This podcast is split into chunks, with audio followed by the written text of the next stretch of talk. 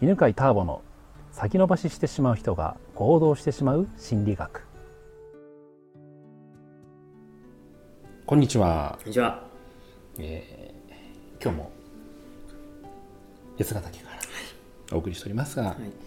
えー今日の生徒は清水さんです。よろしくおお願いします。はい、前回ね階段ルートというのは、はい。人間の脳を生かす活性化させるやり方だよという話をしました、でそれは素敵なものをより素敵にしたい心理で。でだから安心してつながりを感じて自己肯定感を感じることによって、素敵な自分をより素敵にしたいとか、素敵な周りの人をより素敵にしたいとか、素敵な人間関係をもっと素敵にしたいっていうふうに、えー考えていく、うん。そういうやり方が階段ルートだよと。うん。で具体的に言うとじゃあ脳っていうのは3つの、えー層に分かれていて、爬虫類脳哺乳類脳人間脳になってて、前回話したのはその爬虫類脳の話をしましたね、はい。不安と安心感の話、で安心感を感じることによって、次のやっとね哺乳類脳が動き出すんだよみたいなそんな話をしたんですけど、ん。前回の話を聞いて何を感じましたか清水さんは？まあ僕もやっぱりすごい緊張するタイプなので、うんうん。はい。まあそしたらもう我を失ってしまうわけですよね。うんうんうん。それの時にさあのお風呂お風呂のね話、お話をしてますけど、はい。あああいう感じかと、うんうん。そういうのは非常に分かりやすかったです、うんでもまあそれを実際ね作って料理してる最中にどうやってお風呂を思い出すかっていうのはなかなか一つ課題ですけど、おうでもああいうような感覚でやったらもっともっと伸び伸びできるかな、うんうんうん。そういうのはいいやってみたいなと思いまああいいですね。料理を作ってる時に不安を感じるんですか？すまあ正直戻らないものですし止める瞬間はやっぱり微妙に繊細にやればやるほどやっぱり変わってきますので同じものがないのでこの魚は1分かもしれないけどこっちの魚は55秒だしとかそういうのがあるので全てが違うので、うんうんうんやっぱすごい緊張しますね。なるほどね、はい。うんうん。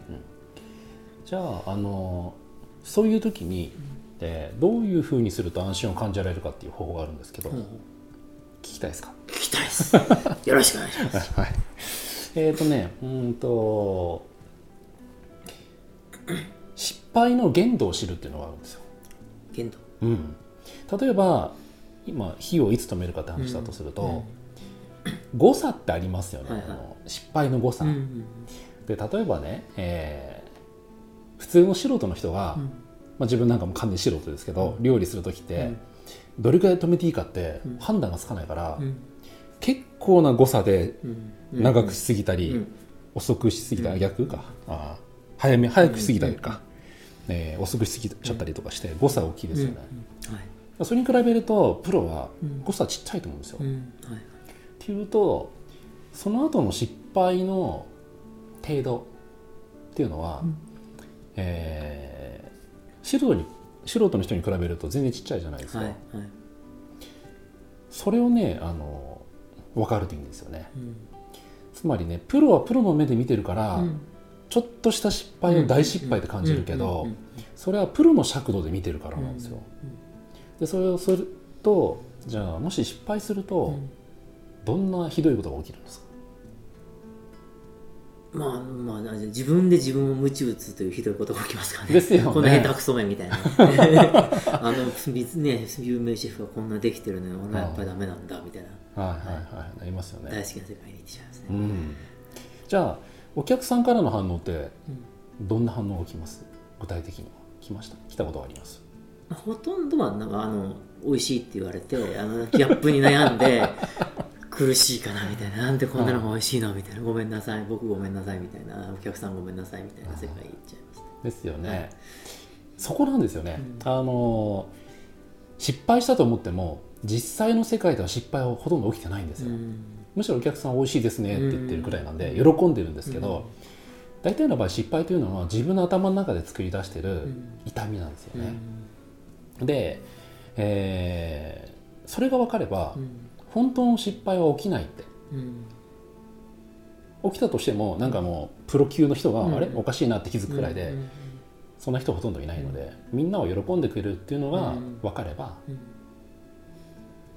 その不安っうん。ていうのはちっちゃくなります。うんでえーじゃあちょっと想像してみてほしいんですけど、うん料理作ってますよね、うん。でその時にあ失敗したかなって。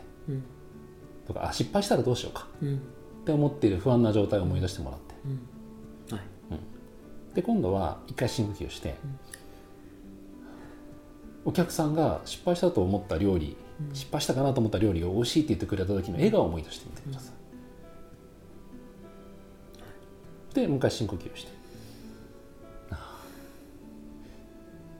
で今度は、えーそれを自分の中ですぐにやってみます。あ失敗したかもって思ったらすぐに今度お客さんの嬉しそうな笑顔を思い出してください、うん。最後もう一回やりましょうか、うん。失敗しちゃうかもでも笑顔が来るそうするとじゃあもう一回今、えー確認のために失敗しちゃうかもって思い出してみてください。最初に比べてその不安って変化感じますか？あ感じますね、うん。うん。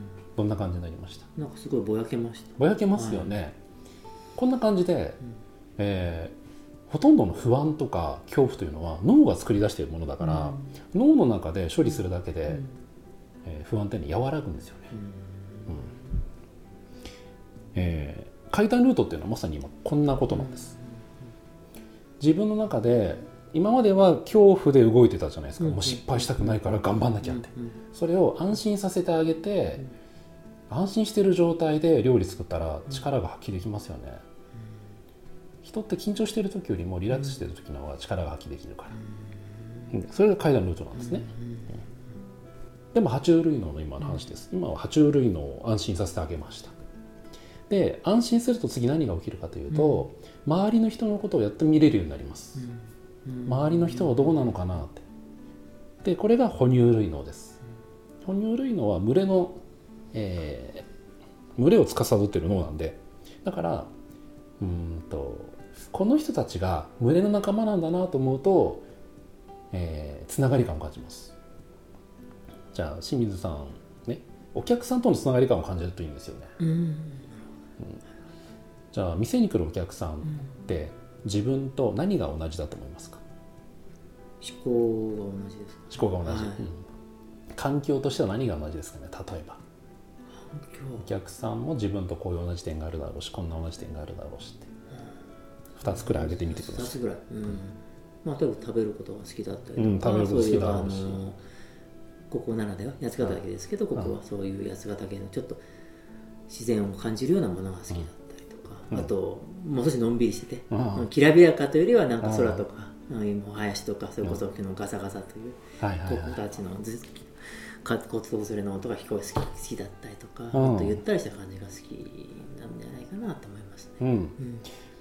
そうやって感じるとあ自分と同じなんだなと思うと、うん。なんか仲間意識って感じるじゃないですか、うんうんこれが哺乳類脳が活性化してる状態ですうん。つながりを感じると群れの仲間だからうんより安心して嬉しくなるんですよね。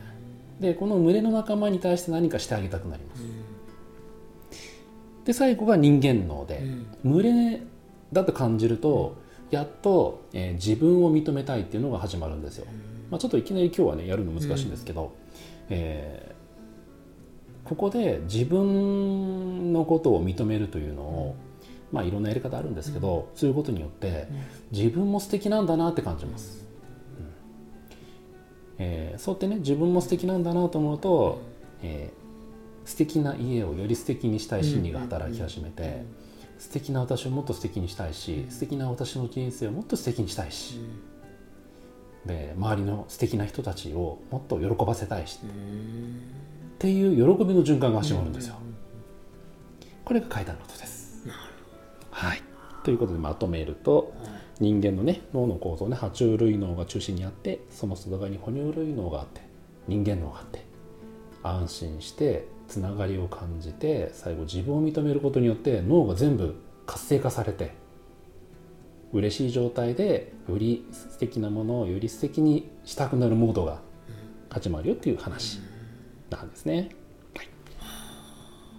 お店が始まる前に行けてすごく良かったですわ。ね。はい、じゃあ最後にお知らせをね、はい、させていただきます、えーこの階段ルートの話を1日セミナーでお伝えします。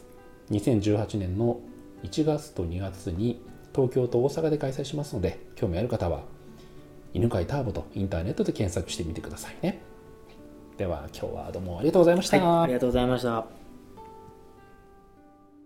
この番組は犬飼ターボナビゲーター竹岡由伸でお送りしました